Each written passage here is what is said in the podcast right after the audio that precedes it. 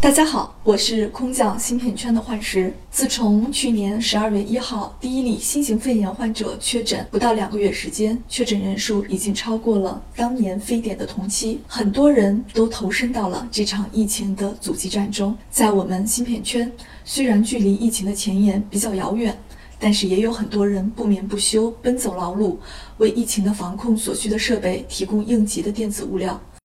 前几日听说庆虚小区办公楼都要测体温，我脑补出来的场景是大家排队，每个人夹着体温计做五分钟检测。事实检测是这个样子的，而在地铁站、机场等交通要塞的地区，体温检测是这个样子的，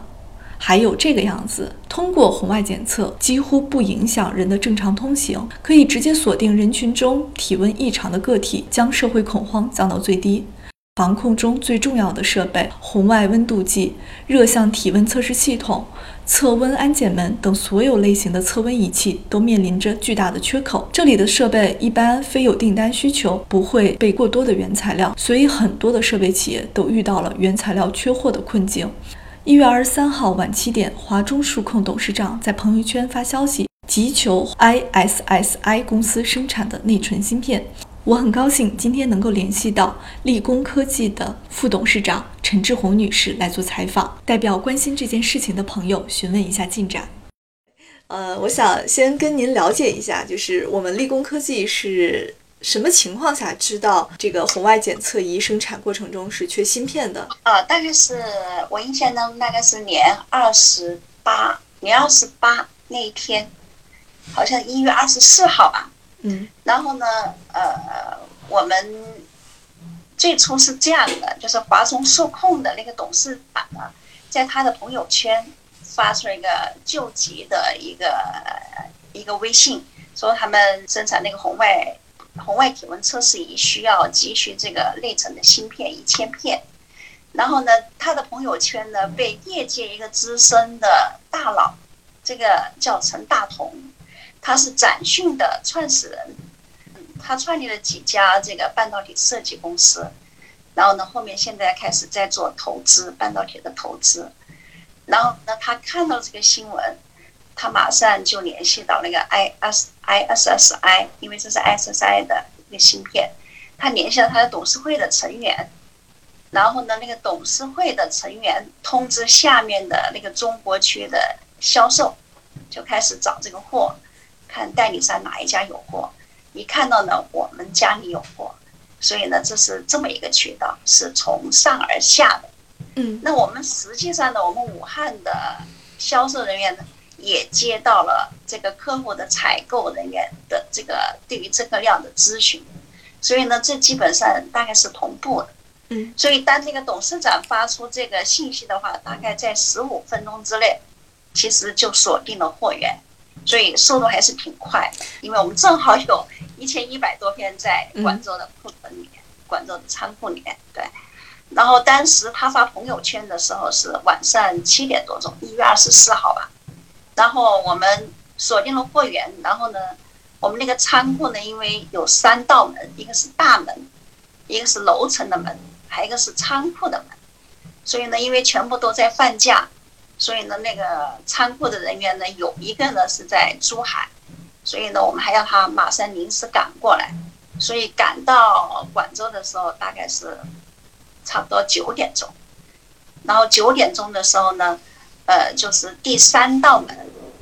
他是没有钥匙的，因为那个仓库主管回老家去了。所以当时他们就打电话请示我说，如果实在不行，是不是第三道门要撬？因为我们在广州那个仓库还是挺大的，几千万、上亿的货待在那个地方，所以我当时还是比较犹豫的。因为春节嘛，我们都虽然安排了人值守，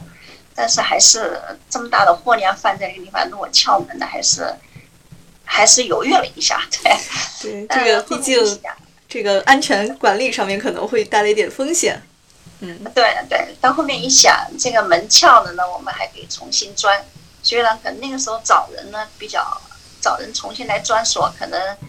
不是那么好找，但是至少还可以解决这个问题。所以当时我们就如果实在不行，就决定撬门。那后面当时呢，那个后面他们找找出一大把钥匙，因为我们还有备用的钥匙。然后呢，最终他们这样一找，终于找出个备用的钥匙，所以最后也没有撬门。对，就最后结果还是很顺利嘛。呃，结果还是比较顺利。对对对。那拿到这个芯片之后，这个送回送到武汉的客户那里了吗？什么时间他们收到这个事情货源？呃，但是找货也花了一点时间，因为整个那个工业区全部断电，所以当晚上九点多钟进去的时候，其实是漆黑一片的，所以他们当时就打一个手电筒，然后呢，呃，由外面的销售人员，我们的那个 IT 管理部门。然后找到这颗芯片是在我们仓库的哪一个区域、哪一个货架、哪一个号位。这样的话呢，因为我们仓库差不多有一千多米，所以这样的话呢，他找到是哪一个号、呃哪一个区域、哪一个货架、哪个号位。这样的话就避免了，因为漆黑一片你也很难找货，所以他们还是蛮精准的，很快的把这个货就拿出来打包了。大概整个完成的过程大概十点多钟吧，就十点钟多钟我们就完成剪包打包的过程。但是在运输的途中呢是有问题的，当时客户要我们发两个地方，一个是佛山的一个代工厂，一个是要发到他们的武汉本部。那发佛山的代工厂的话呢，我们当时就联系了货拉拉。嗯。当时我们那个仓库人员还是蛮努力的，那两个仓库呢我也很感动。呃，第一个呢，就是那个时候所有的快递都不会来工厂来收货件了，所有都要送过去。那他们自己联系了货拉拉，然后呢，呃，一大一大堆周折啊，建立了一个急发货那个微信群，然后大家在那里讨论啊，这个不行，那个不行，然后就非常热闹的讨论。后面呢，终于找到了货拉拉，然后呢，货拉拉大概六点多钟就要他过来拿货。然后八点多钟呢，那个就已经送到他们的佛山的 OEM 工厂，但发武汉的货呢是颇费周折的。但是发武汉的货呢，就是大家都不接，因为那个时候武汉的运输全部都终止了。然后我们跟京东联系了，跟那个顺丰联系了，一下子说可以送，一下子说又不可以收，然后这个来回了几个小时。其实我们那个仓库的人员，呃，从九点多钟进入那个仓库，一片漆黑，一直待在晚上差不多十二点钟都没有电的情况下，因为就在联系这个货运的情况。呃，那后面呢，最终的话呢，我们也尝试了联系了这个，我们和客户也尝试联系了武汉的相关的绿色通道啊、红十字会啊等等一些救援的一些通道。呃，最后呢是把那个货通过最后的顺丰的陆运收了这个货。我们大概是顺丰的货运，但是我们的仓库人员打了个的送到了顺丰货运那个收货点，然后呢走了陆运。呃，最终呢大概是一月二十九号客户收到了货，所以我们大概是二十二十五号上午发的货。二十九号客户才收到货，所以那个时候差不多差不多四天时间吧，所以整个那个运输呢，还是路还是不畅通的，在武汉。就是封城，其实对这个运输还是有很大的一个影响的，非常大的影响。嗯，对。那也想请教一下陈总，说呃，急需的这款货是什么样的一款芯片？为什么就是只有我们才能供货？后面还会出现再急需的情况吗？啊，这颗货的话呢，其实是呃，IS 是 I 的，这是一家美国公司，但是这家美这家美国公司呢，专门做这种存储芯片，像它这个的红外体温测试仪，它要不断的存储一些数据，所以它需要用到这个存储的芯片，而且这个客户选的这个芯片呢，可能也比较老，其实。这颗芯片呢，三年以前已经停产了，都没有。然后呢，现在新的一颗型号呢，它的后缀是不一样的，所以呢，还要设计客户稍微改一些程序软件，才可以用这个新货。因为老货已经全部都没有了，三年以前就停产了。所以我们还协助原厂以及跟客户的那个工程师研究了一下，需要怎么样去改这个软件、改这个程序，才能把这个呃这个货呢尽快用起来。所以这里还涉及了跟货的很多的沟通。嗯，对，所以我们用的呢是一种新版的这个型，新版的型号，对，解决了他这个问题。嗯嗯，那后续您了解他们有没有再对我们订货提出一些需求？现在疫情那边货源情况是否还吃紧？呃，对，后续呢，他还紧急要我们供应了三百二十片，另外一种内存的芯片，也是这个 ISI 半导体厂家的，但是我们这个广州没有货，但是正好应该是大年三十那一天吧，呃，我们香港的仓库有货，然后其实我们都放假了，所以我们的香港的仓库的人员呢，从家里，然后呢就是呃又回到仓库。然后专门找这个二百四十片，然后呢，我们还联系了一家进出口公司要报关过来。那家公司其实也休息了，但是知道这个呢是武汉的这个武汉的这个疫情的这个啊医疗啊医疗设备，所以他们那个公司也非常的支持，也专门安排了相应的人进行了值守，所以特殊的为这个两百四十片进行了一个报关。当天呢报关过来。然后当天就有这家公司，就进出口公司直接发货，发到了这个武汉。呃，后面一次呢，物流就快了很多，后面一次两天就到了，所以说明，呃，后面的那个物流的情况、运输的情况是越来越好。嗯，对，其实大家也在最开始的时候都没有很多存货的情况下，会有很大的一个应急的反应起来会很难。嗯，那我也想请教一下陈总，像这一次。呃，疫情的突发，对你们这种国产芯片公司，或者是说有在你们自己也有很多自研芯片的公司来看的话，是不是对国产芯片的国产化提供了一些需求？还嗯，您自己的公司对这方面有没有一些打算，或者是未来有没有这方面的一些受这个疫情的影响，有一些新的规划？其实中中美贸易战一开战，比如说中兴、华为事件出来的话呢？其实整个呃整个国产半导体的呃 IC 设计这一片呢，其实真的是处于很兴旺，呃大家都很注意投投很多的资源在这个上面。那我们公司呢，作为一家在这个行业耕耘了二十年，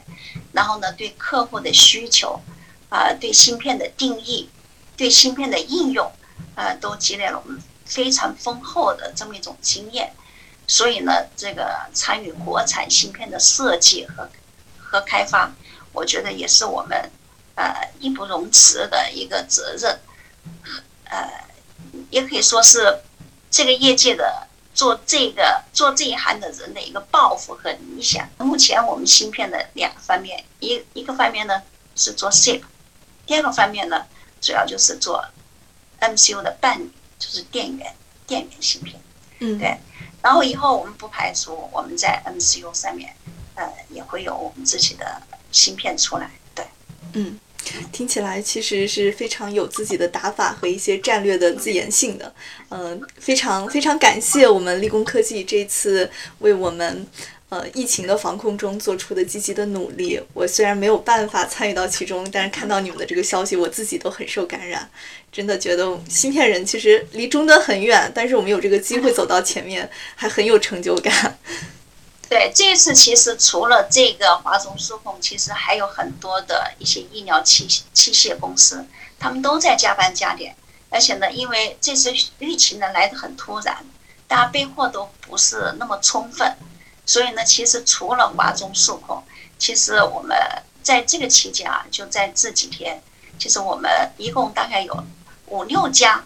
这个做医疗设备的公司跟我们联系紧急要货。那每次要货确实都是非常紧急。那确确实是我们的仓库人员和销售人员表现了极大的热情，